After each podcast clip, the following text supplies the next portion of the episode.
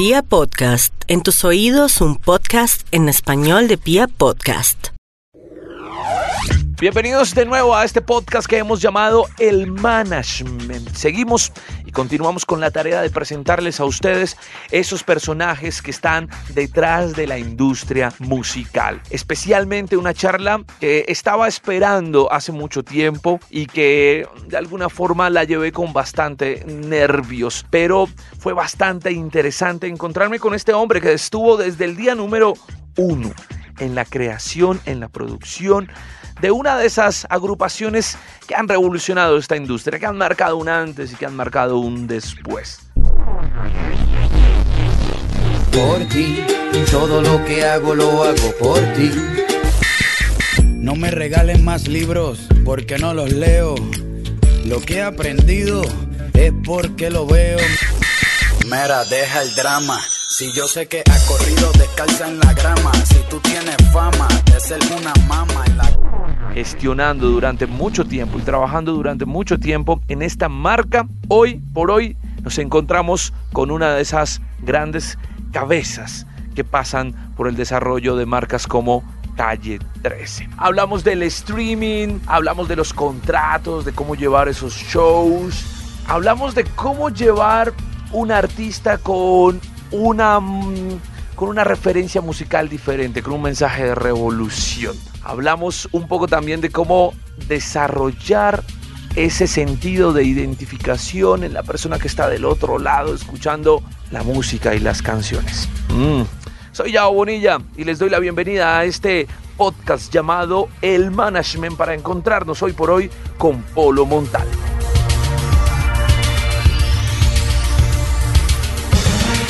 Listo, Polo, pues bienvenido, bienvenido a este rato, bienvenido a este, a este pedazo pues de, de audio en donde, en donde vamos a hablar un poco de, de, la música y de un poco de su posición dentro de la música. ¿Cuánto, ¿Cuánto tiempo llevas tú metido en este cuento de la música? En la música llevo 19 años entre, entre una cosa y entre un salto y otro salto, 19 años. Entre un salto, ¿y, cómo llega, cómo llega un poco a, a decidir trabajar con la música? ¿Cómo dice, esta es mi vida, me voy por este lado?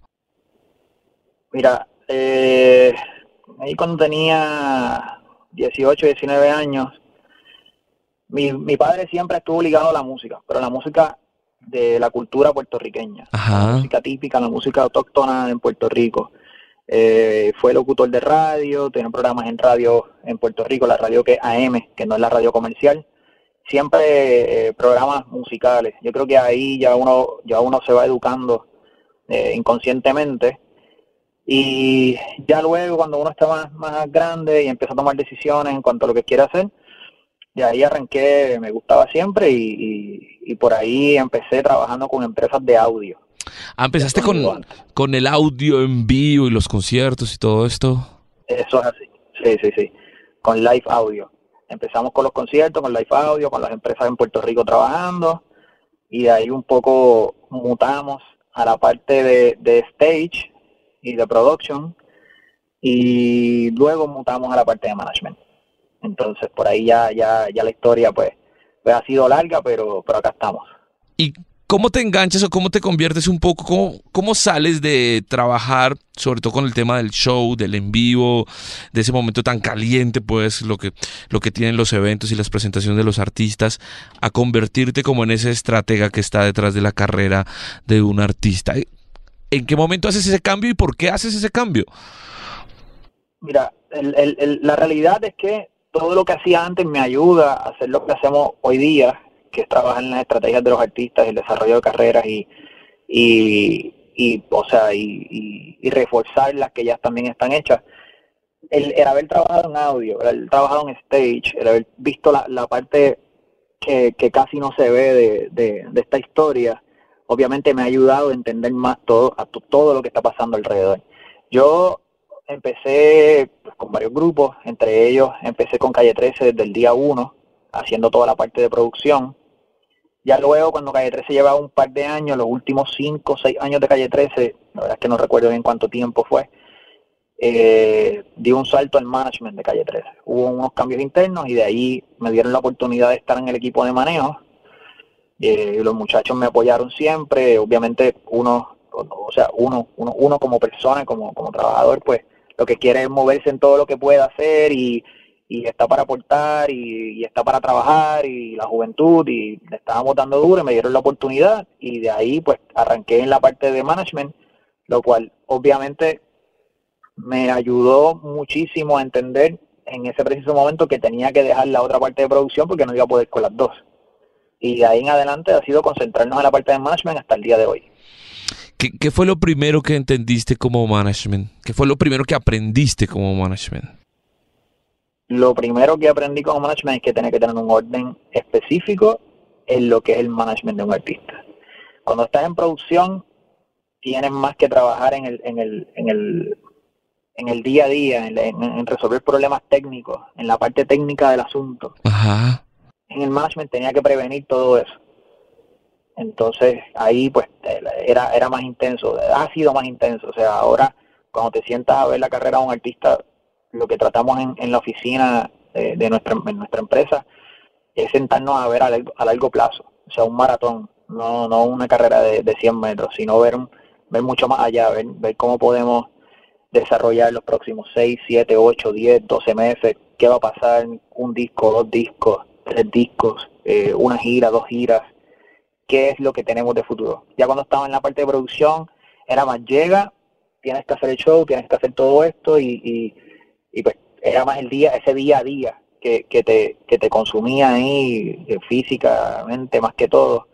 Entonces acá ya, ya hay más un orden, una estructura de trabajo, ya hay más una planificación a futuro.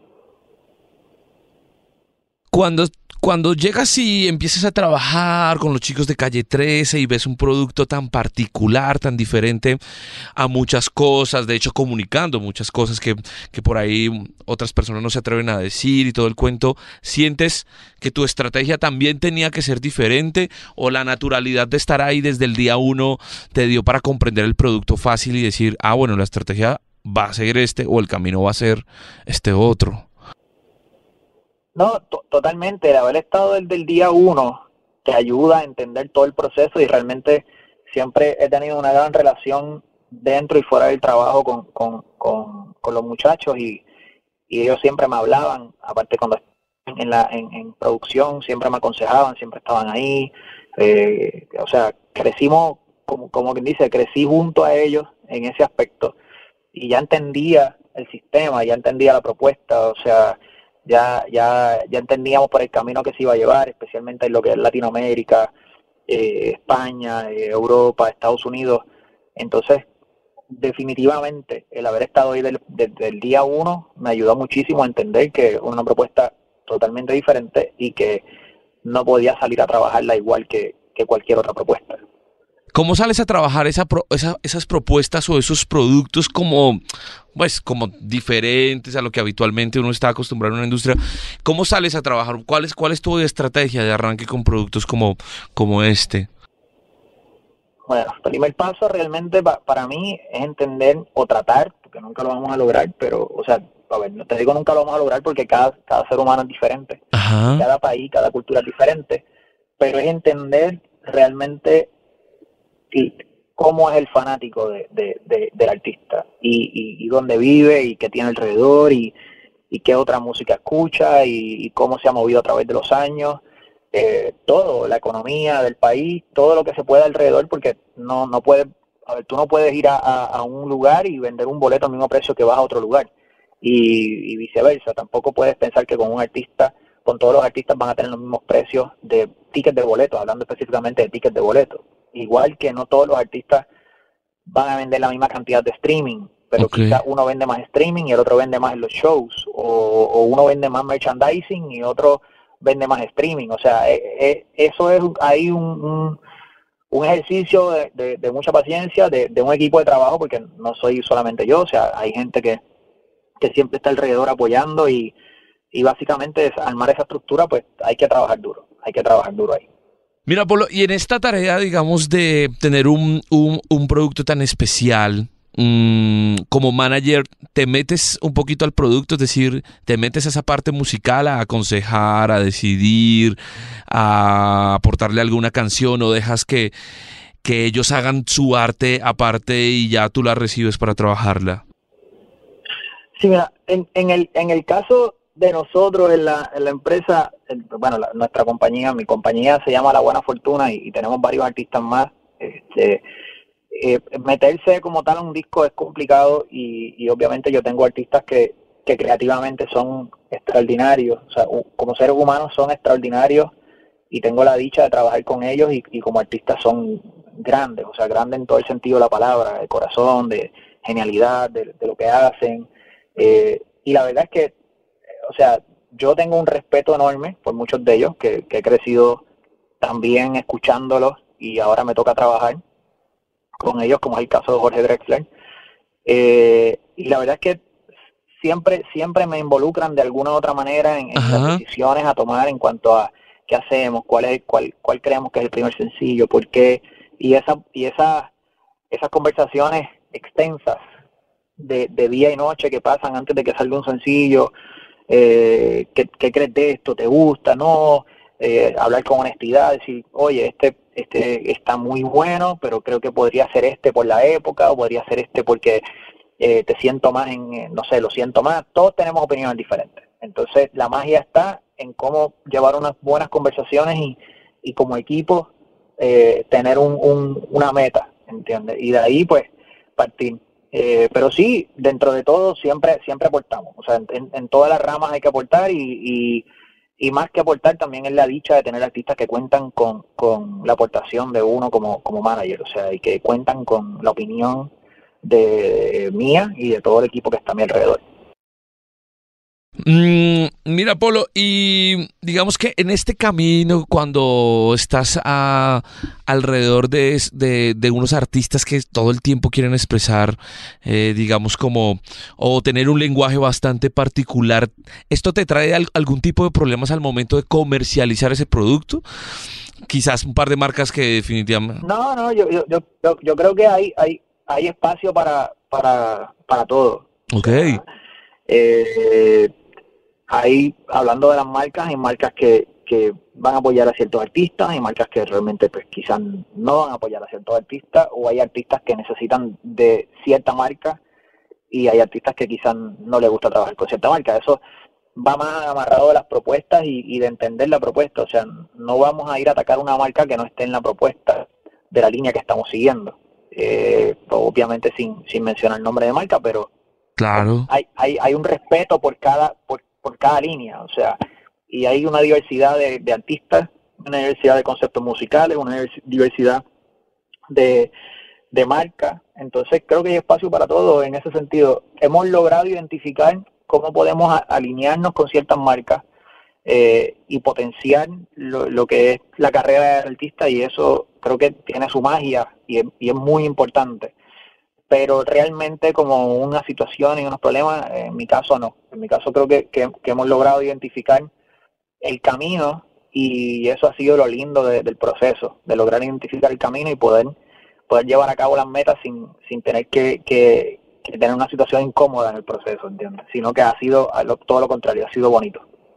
Polo, y todavía de pronto haces la tarea de esculcar nuevos talentos eh, o buscar, mm, digamos, como nuevas bandas y esto te, te genera todavía mucha curiosidad ver y escuchar nuevos productos. Totalmente, totalmente. A veces es un poco complicado, no, no por los productos, sino por el tiempo que uno puede dedicarle a un artista a desarrollarlo pero ha sido ha sido lo, lo, lo, que lo que hemos querido hacer y, y, sí estamos ahí. Ahora mismo en la empresa tenemos un, par de artistas que, que van en crecimiento que, que, están bien que vamos empujando en otros territorios como es Pilla y Sinzuela que, que justo estamos trabajando y, es un artista urbano con mucho respeto en Puerto Rico y, fuera de Puerto Rico y estamos organizando giras en, en Sudamérica, en España, en Estados Unidos va muy, muy bien y, es, ese tipo de artista que, no, que me gusta, o sea, que, que podemos trabajar, se siente cómodo, es un reto porque es un reto siempre que, que, que no estás en la corriente, que no, no estás en la parte más, mainstream del asunto, sino que, que, tienes que trabajar un poco más y darle duro. Pero sí, esa, esa parte no, no, nos gusta, nos ilusiona y nos apasiona. Cuando buscas que eh, productos nuevos, ¿dónde los buscas, Polo? ¿Todavía de pronto te vas a algún festival por ahí a esculcar cositas o a, o a escuchar bandas nuevas o alguien te cuenta?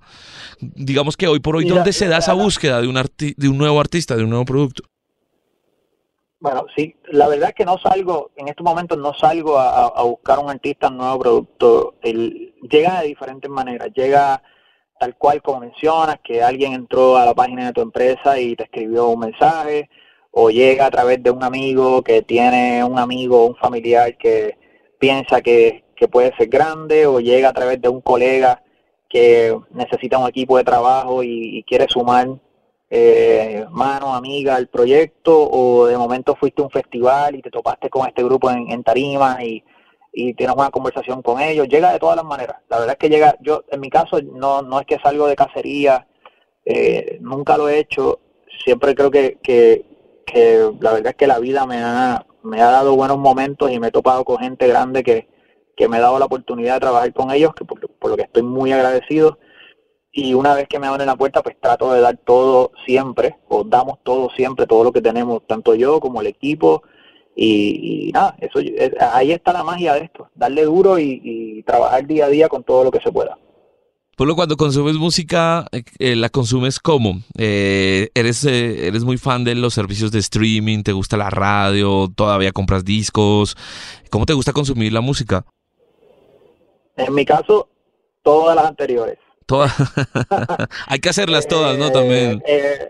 Sí, no, no, yo, yo, yo apoyo la música en todos los sentidos, me gusta consumirla para mí en, en, todos los sentidos también, o sea, eh, en mi hogar se compran CDs todavía, se compran vinilos, eh, se escuchan emisoras de radio AM y FM para estar educado lo que está pasando no solamente en Puerto Rico donde vivo, sino también en el mundo.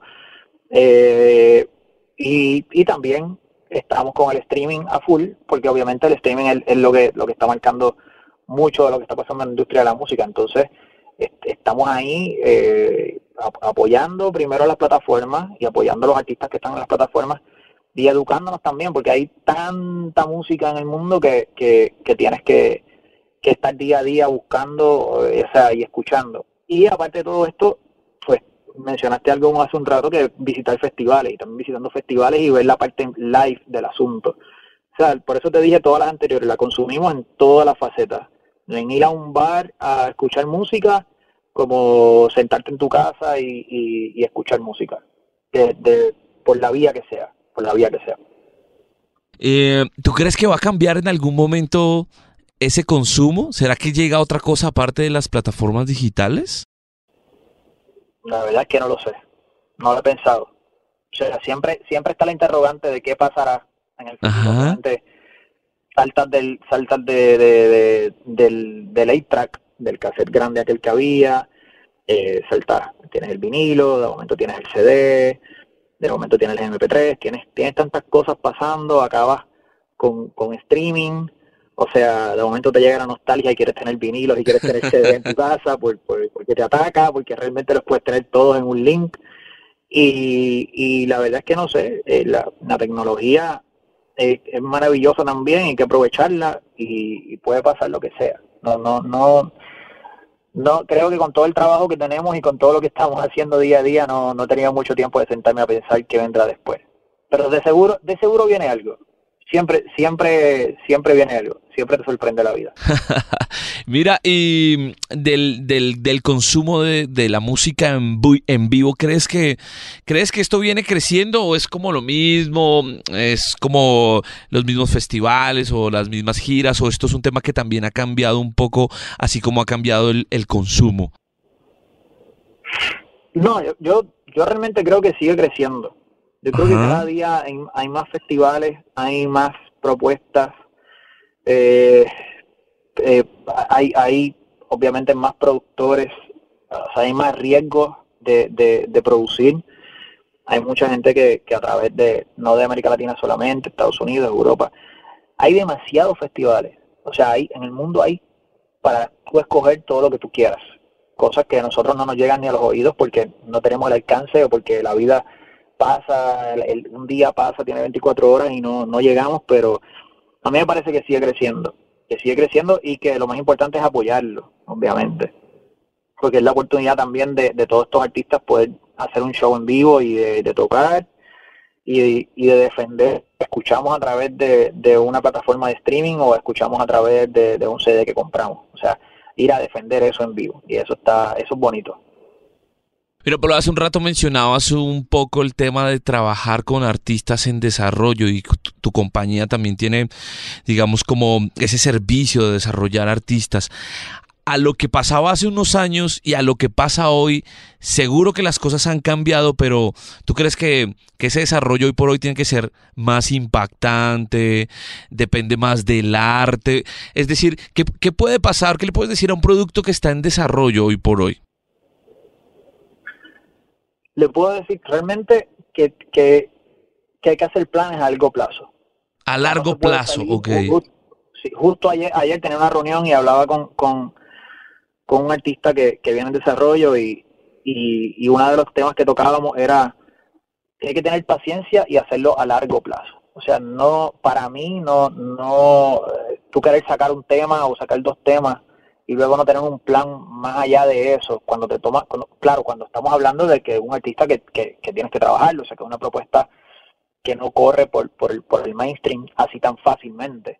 Este, y, y tienes que tienes que, que trabajarlo, tienes que darle más cariño. Entonces, tener un plan a largo plazo, tú decir, no tengo un tema ni tengo tengo seis temas y estoy pensando en los próximos siete meses del año, ocho meses del año, doce meses del año y luego tengo una agenda más a largo plazo y tengo un tiempo para grabar un nuevo disco y salir y tocar y hacerlo, esa es la parte que, que, que, que, para mí es esencial. Y obviamente solidificar todo lo que haces en, en, en la parte de, de, de producir, del marketing, de, de comunicar el sencillo, haciendo shows en vivo. O sea, y tocando y defendiendo esa propuesta tocando mucho. Tal vez a veces no puedes tocar como, como quisieras, con, todos los elementos que tienes alrededor, pero creo que es importante defenderlo y, tocar y que la gente pueda también consumir. Hay, hay muchos festivales, como tú mencionaste, muchas maneras de tocar y cada vez que tú, que tú vas al lugar, agarras cinco fanáticos, agarras 10, agarras 500, agarras 1000, pero sigue sumando. Y esos 5 o 10 te van a ir a buscar a las plataformas digitales y te van a comunicar con otros cinco días y cuando vienes a ver tienes, tienes muchísimo ahí detrás de ti. Mi querido Polo, muchas gracias. Siempre, gracias a ustedes y acá estamos a la orden en todo lo que necesiten. Eh, y hermano, muchas gracias también por tu camello y por, digamos, hacer toda la labor necesaria para poner en nuestros oídos productos como Calle 13, como Drexler, hermano. En serio, muchas gracias por, por esa bonita labor que también está detrás y que también es muy importante para esta industria y para el arte, la música en general, hermano. Muchas gracias. Gracias y gracias a ustedes siempre por el apoyo que, sé que nos están apoyando con todos los artistas y a, y, y a todos los otros miles de artistas que apoyan y y están en este, en esta, en este camino duro día a día para seguir creciendo. Muchísimas gracias.